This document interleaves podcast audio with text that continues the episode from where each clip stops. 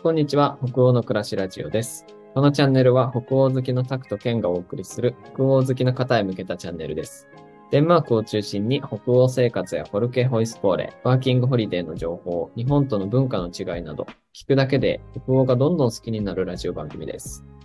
よろしくお願いします。よろしくお願いします。はい。148回目ですね。はい。はい。えー前回に引き続き、あの、のりこさんにお越しいただいてます。よろしくお願いします。お願いします。お願いします。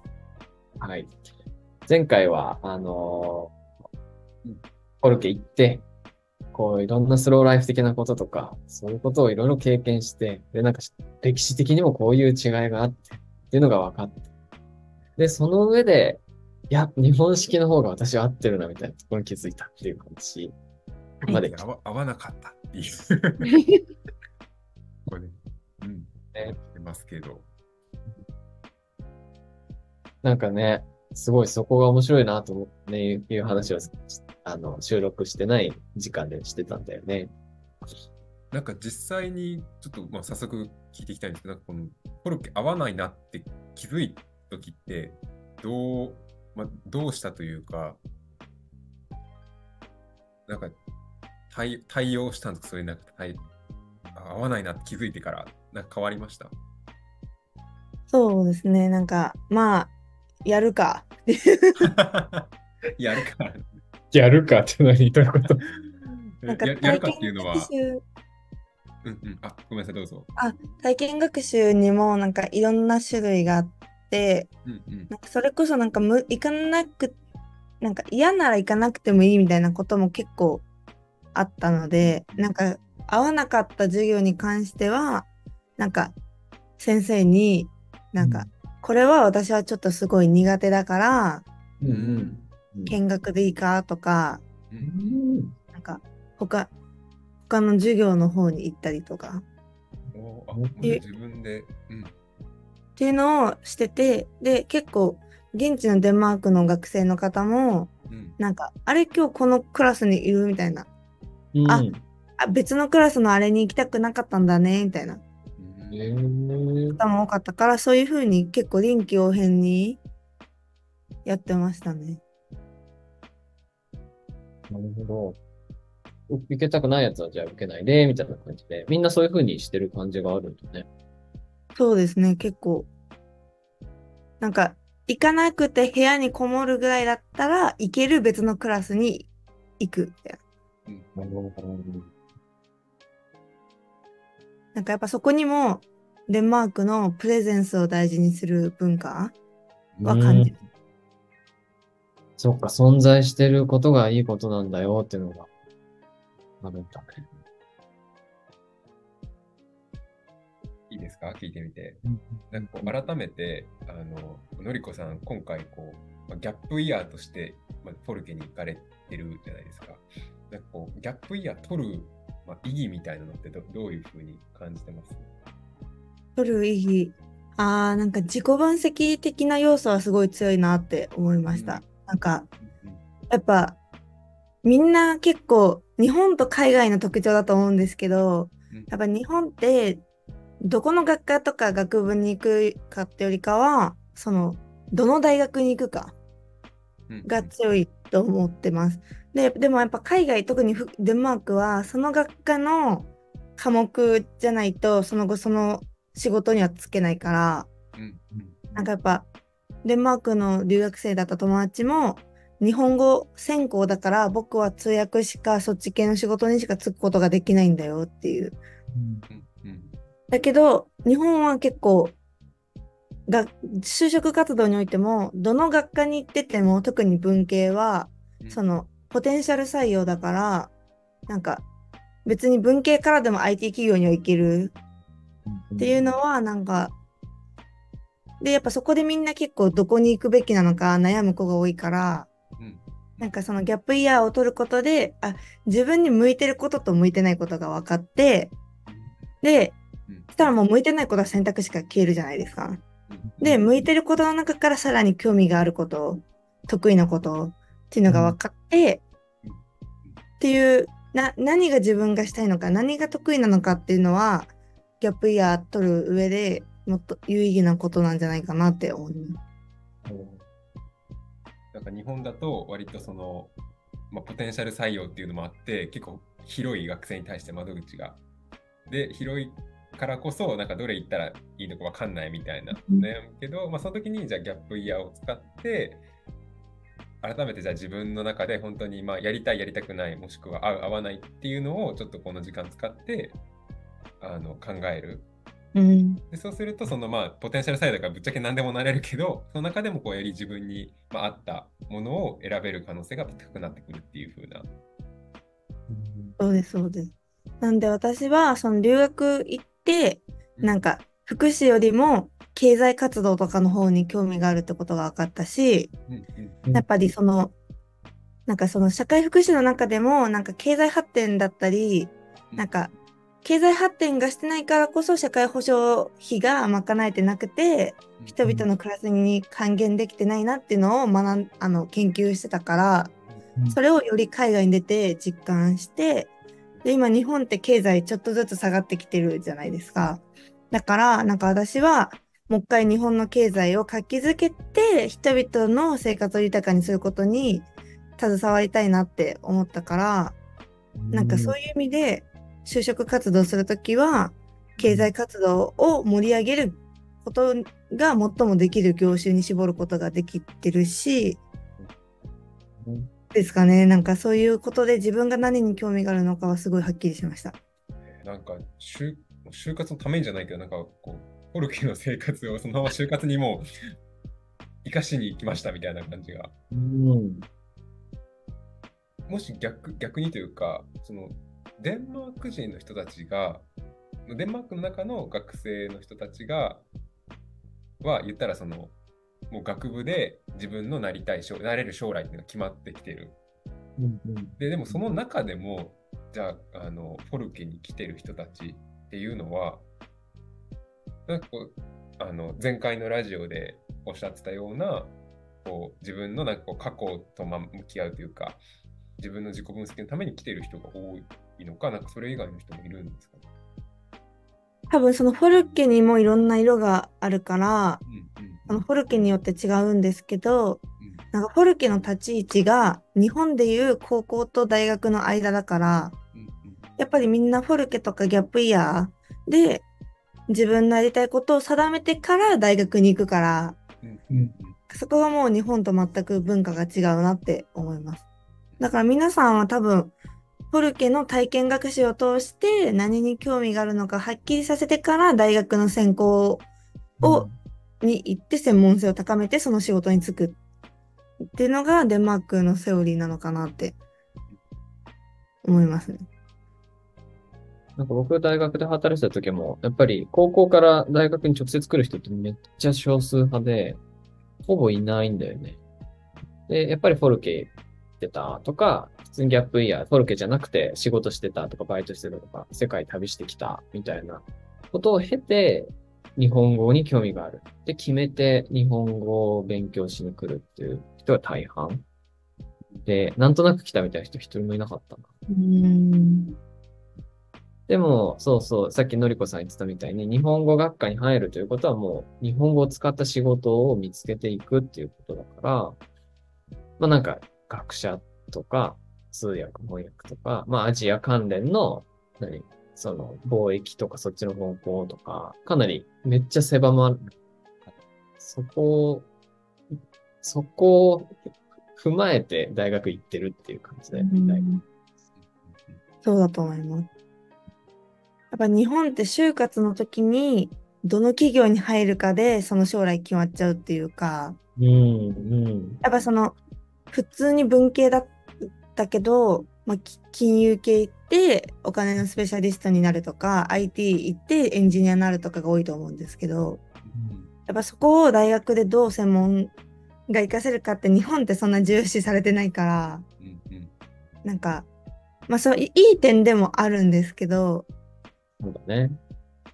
なんかこれはなんかプラスマイナスもどっちもあるなって思いました。なんかそのし仕事を探すにはなんか22年間って短すぎるうん。しかも勉強しかしてない人がね、仕事に行ってるって言われてもって感じだよね。ね。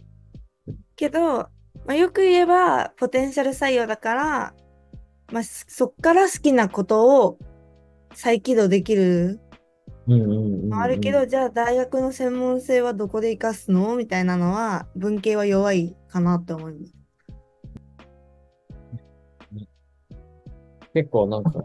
あ、ごめんね。例えばスペイン語を勉強4年間大学やってきました。で、銀行に入りました。とかって結構ザラにあるけどさ、スペイン語どうすんの？みたいな感じとか、なんかなんで、そこのコネクションってどうなの？みたいな思うけど、別にそこは求められてないっていうか、そんな感じ。なんか、ちょっとこれ、話が若干ずれるかもしれないんですけど、のりこさん、今こうやって、まあ、その海外、まあ、自分は最初海外志向だと思って、海外に行こうと、海外、まあ、海外にま進んだっていうので、でもやっぱり自分が日本人、日本的な思考が強いっていうのが分かって、あの帰ってきたと思うんですけど、なんかここれからみたいなところで言うと、もうじゃあ完全に今はもう日本の中で、こう、まあそれこそし仕事だったりとかっていうのは探されてるみたいな感じなんですか？もしこれ、あの、答えたくなかったら全然大丈夫。うん。そうですね。やっぱ自分はその日本人としてのアイデンティティを強く感じて、うん。プラス社会、なんだ、日本人、日本の生活を豊かにしたいっていうことがすごいはっきり分かったから、うん。やっぱ企業、企業、企業として就活しようとしてるんですけど、やっぱ外資よりは日系企業に行きたいし、うんうんうんそうですね。なんで、日系企業で、まあ、日系企業のプレゼンスをいかに海外に出していくか。あ、ただいまです。あ、あの、今、収録大丈夫？です。続いてます。あのこのまま続いて上がってると思うので。はい。なんだっけ？そうそうそう、その、今、こう、ギャップイヤー行こうか迷ってるみたいな人に、なんか今ののりこさんだから伝えられるメッセージとかってありますか？なんか、時間とお金が許すんだったら、行った方がいいと思います。なんかやっぱり、そうですね。なんだろう。やっぱ、行く行かないだったら、そのたった5ヶ月、5ヶ月間でもかなり考え方とか価値観って、なんか変わるもしくは揺さぶられるから、やっぱり、その時間とお金が許すんだったら、私はめちゃくちゃ勧めます。うんなんか5ヶ月とかでもね、揺さぶられるっていいですね。なんかう、ん5ヶ月を揺さぶられないまま過ごすよりも、やっぱりなんか、そこを問われる経験っていう、すごいパワフルだろうなと思いました。改めて、ちょっと、ぶっちゃけた話になるんですけど、デンマークはおすすめですか？なんかそれとも、まあ、こういう人におすすめ、逆に。じゃあちょっと話を、うんこういう人だったらより合うんじゃないのかっていう、その自分はね、あの合わなかったっていうのりことの経験談から、逆にじゃあこういう人になら合うんじゃないのか、こういう人にならちょっと合わないのかもしれないみたいな。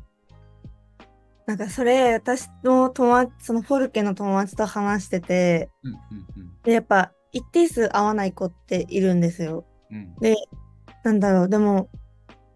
やっぱ行ってみないとわからないっていうのが結論で、なんかみんな合うと思ってるから選んでるし来てる子が多い。だから、まあ行ってみないとわからないんですけど、なんかあ合うなって思ってる子の特徴としては、うんなんか暇を楽しめる子たち。が多いかなとか、0から1をなんか生み出せる子っていうか、うんうんなんか例えば、なんかノーフュンだったら結構石ころ集めてる子たちも多くて、うん。なんか石ころ集めてアクセサリー作るみたいな。うんうん。だからそういう何かそのあるものを使って何か生み出すことが好きな子とか編み物とか、なんかそういうことが好きな子はすごい合うし、あとやっぱりなんか暇を楽しめる、なんか何もしない時間も娯楽だよねって思える子はすごい合ってると思います。うん。結構余白がいっぱいあるの。家みたいなあ、ごめんごめんごめん。余白がいっぱいあるさ、と特にフォルケとかだとさ、カリキュラムの間にすごく時間があるから、そこを楽しめる。そこをなんかクリエイティブにいける。ね、ああと、人と関わるのが好きな子は多分すごい楽しいかな。うーん。その授業、授業時間外の時間がすごいあるから、うんその時間に何するってなったらやっぱ友達と話すとか、うん。そんなすぐショッピングとか行けるわけじゃないから、それこそフィルゲみたいな感じで、その、い人と深く話す、対話をするっていうのが、その、好きな子はすごい楽しいと思う。うん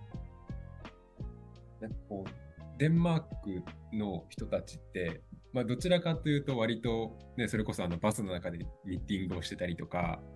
あのまあ、出勤もそうだし、割となんかこう、自分の時間を取るのが、まあ、得意というか、もうなんか本当に多分、なんかあの、生まれ持った国民性みたいな文化として多分それが根付いてると思うんですけど、なんかこう、まあ、それに触れてみてというか、あの実際にそこで一緒に暮らしてみて、あののりこさん自身はどうですか？なんかそれがまああ合わなかったというか、なんかちょっともうちょっとあの頑張っていきたいな、あの自分のそのやりたいことを突き詰めてやっていきたいなみたいなところが、を改めて気づいた。そうですね。なんかその余暇時間は結構私は楽しくて、うんやっぱ人と話したり深く話すのはすごい好きだったし、うんまあ、余暇時間は私も本読んだりうんしてたんですけど、そうですね。そこはすごい楽しめました。改めて、あの、この、フォルケっていう文化は、なんかその、デンマークの、まあ、さっき一番最初にね、前回のラジオであのお話しされてた、こう、日本はガツガツあの経済発展の方に進んで、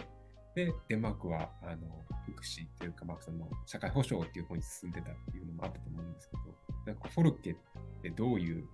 なんていうんだろう、フォルケってやっぱ大事なのかなっていうのは今、お話聞いてて思ったんですけど、その社会保障っていう意味は、では、なんかのりこさんはそのあたりどういうふうに感じられたなんか日本においても、のうん。なんか必要だとは思うけど、うんうん。なんか増やさないといけないとか私は思ってなくて、うん。なんか必要としてる子に行き渡るっていうかなんか選択肢として当たり前に入ってくればいいなとは思います。なんかその日本でいうフリースクールみたいになんか言ってることがちょっとな社会から外れたとかっていう認識にならないようにうんなんか普通に大学に進学するみたいな選択肢の中にポルケに行って自分探しをするみたいなっていうなんか別にそれも一個の選択肢として当たり前に認められるような施設が日本にもあったらいいなとは思います。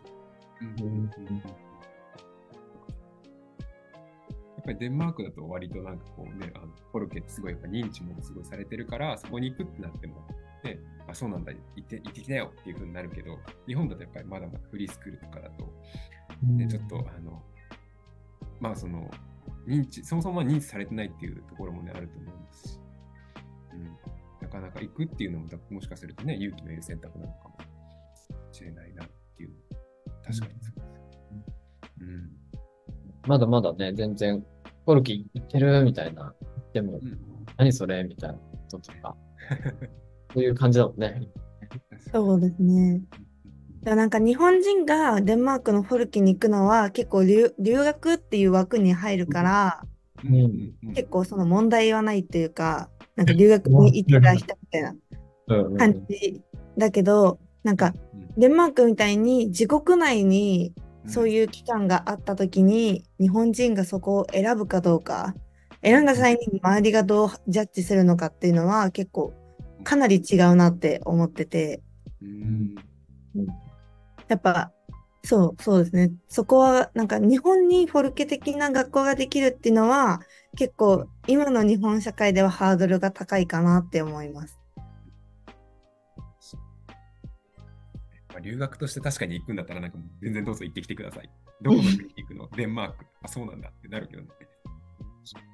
うんね。で、やっぱりこの、高校行って大学行って就職してみたいな、このなんか一連の流れから一回外れる感じになっちゃうね。改めてフォルケ行くんだって選択を、特に国内ですると。うん。それが最初のところに戻るっていうか、なんか自分が社会にどれだけアウトプットできるかみたいなのが基盤にある中だと、そこからわざわざ外れる選択肢をね、していくっていうところにちょっと心理的なハードルもあるかもしれないですね。そうだと思います。したらちょっと、ね、あと3分ぐらいで収録が、あの閉じていく形になるので、まあ、最後にのりこさんに、もしかしたら僕があの繋がってない間に あの聞いちゃってるかもしれないんですけど、まあ、改めてあのこれからポルケに行かれ行こうと思ってる方だったりとか、デンマークに興味のある方、まあ、それこそ福祉に興味のある方がね、このラジオ多分聞いてくださると思うんですけど、なんかちょっとそういった方に向けてあのメッセージなり、うん。ポルケえおすすめですなんだろうっていうのがもしあれば、あの、いただいて、あの、この時間ですね、閉じていけたらと思います。なんだろう、やっぱり、そうですね。やっぱ日本も変わってはきてると思うから、別に結構私が言ってた時も、その、社会人だけど辞めてフォルケ行ったって方は結構いらっしゃったから、もう自分が興味があるんだったら、一歩踏み出すのも全然ありだと思うしうん、そこから新しい自分とか、新しいものに気がつけると思うから、やっぱり行って損はないと思います。うんます確かにそうです。なんか行くからこそやっぱり、いや逆に本当に行ってみないとわからないみたいなこともね、あのおっしゃったと思うんですけど。だからさっきこうやって、うん、いや、価値観を揺さぶられるみたいなさ、それがあるからこそやっぱり選び直せるものとかもあるんだろうし、うん新しく選ぶみたいなこともあるんだしね。ありがとうございます。うんという感じでですね、あの今日はのりこさんに、ノーフュンスホイスコーレに通われていたのりこさんに来ていただいて、えーまあ、福祉の話だったりとか、あとはまあ学生にのなんか、まあ、ギャップイヤーですね、ギャップイヤーについてのお話っていうところでお話を伺いました。はいあのこのラジオではこうやってあのいろんな方にゲストに来ていただいて、あのフォルケの話だったり、デンマークの話、まあ、それぞれのえーご自身の人生の話だったり伺いますので、はいもしあのこういう話が聞きたいとか、興味がある方いらっしゃったら、ぜひぜひあのお便りの方に送ってください。で、またあのゲストとしてあのこのラジオに参加したいっていう方もあのぜひお待ちしてますので、そういった方も同じようにあのお便りからご連絡さいただければ、あの私たちの方からコンタクト取らせていただきますので、えーそういった方もお待ちしております。では、のりこさん、今日はえーお忙しい中お時間いただいてありがとうございました。ありがとうございます。では、今日はこの辺でラジオを終わっていきたいと思います。さようなら。